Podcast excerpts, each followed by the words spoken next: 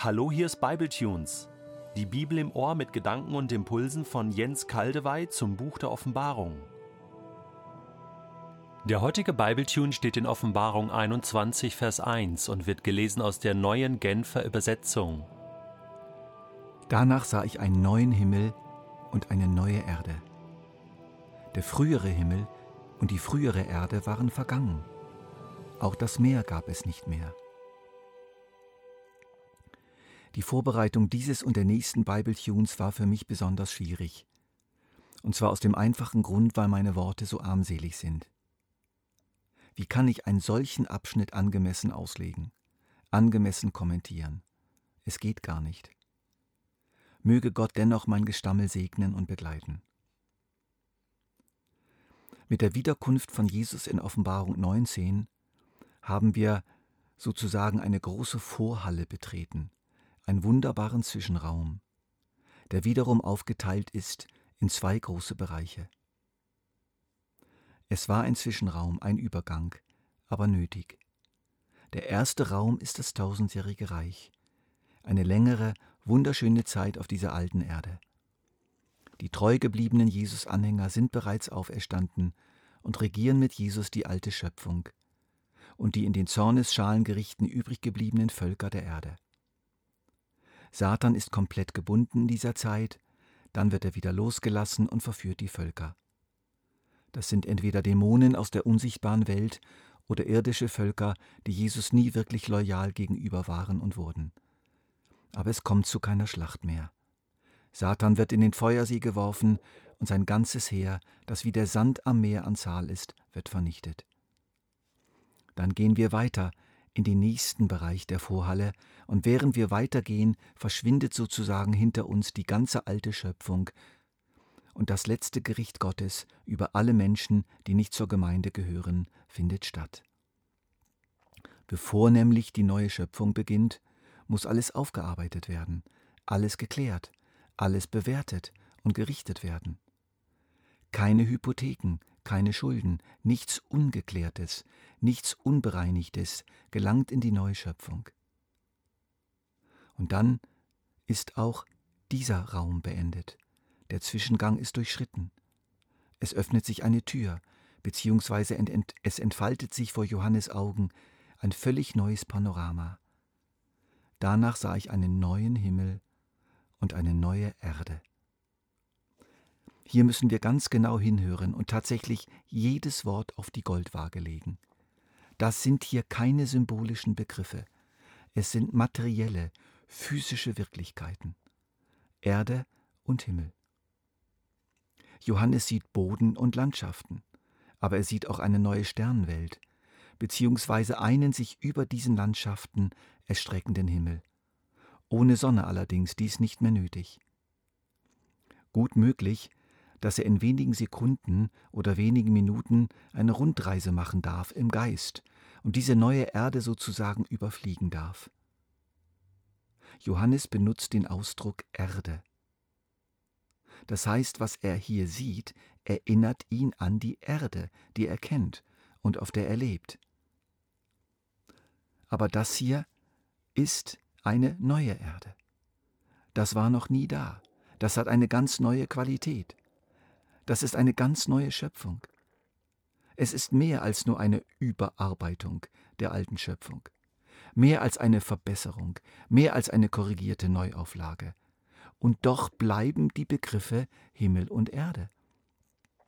Paulus kündigt diese neue Schöpfung in Römer 8 so an. Denn die Schöpfung ist der Vergänglichkeit unterworfen, allerdings ohne etwas dafür zu können. Sie musste sich dem Willen dessen beugen, der ihr dieses Schicksal auferlegt hat. Aber damit verbunden ist eine Hoffnung. Auch sie, die Schöpfung, wird von der Last der Vergänglichkeit befreit werden und an der Freiheit teilhaben, die den Kindern Gottes mit der künftigen Herrlichkeit geschenkt wird. Wir wissen allerdings, dass die gesamte Schöpfung jetzt noch unter ihrem Zustand seufzt, als würde sie in Geburtswehen liegen.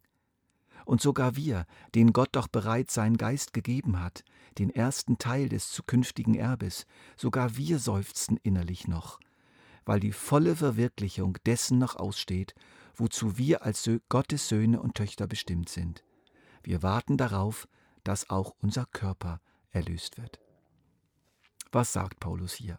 Er sagt, dass irgendwie die ganze Schöpfung teilhaben wird an der Hoffnung der Christen auf die Erlösung ihres Körpers. Erlösung ihres Körpers, das ist nichts anderes als die Auferstehung ihres Leibes. Wie geht Auferstehung? Wir sterben und dabei wird unser alter Leib völlig aufgelöst und vernichtet.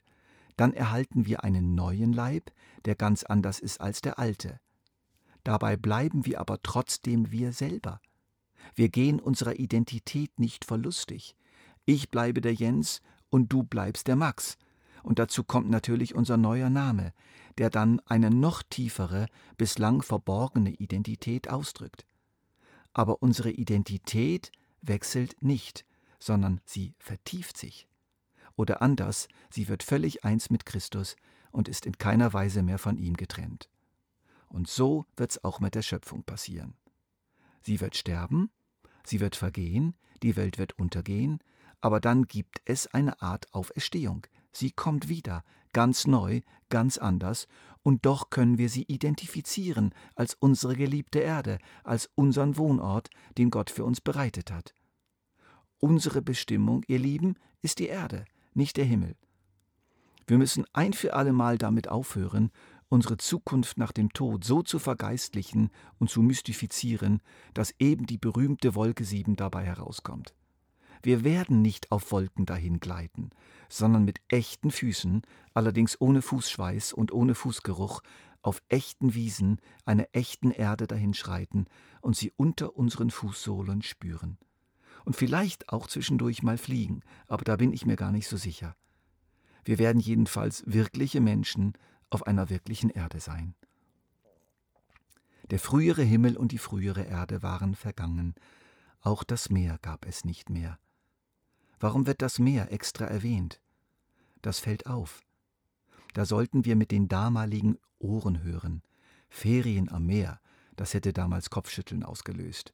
Meer, das war Unsicherheit, Gefahr, Chaos, Unwetter, Unberechenbarkeit.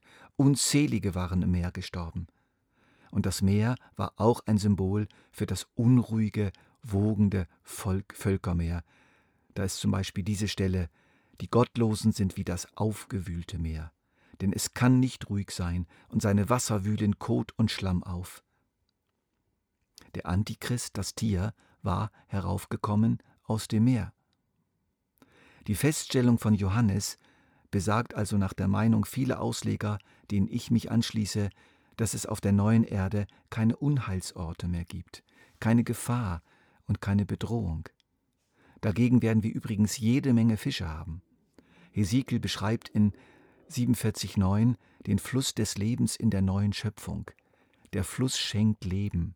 Wo er hinkommt, gedeihen die Tiere und das tote Meer wimmelt von Fischen, weil sein Wasser gesund geworden ist. Die neue Schöpfung wird ein unvorstellbar schöner Lebensraum sein. Und für ihn gilt das Gleiche, was Petrus in 1. Petrus 1 über das Erbe der Christen erzählt. Unvergänglich, unbefleckt und unverwelklich.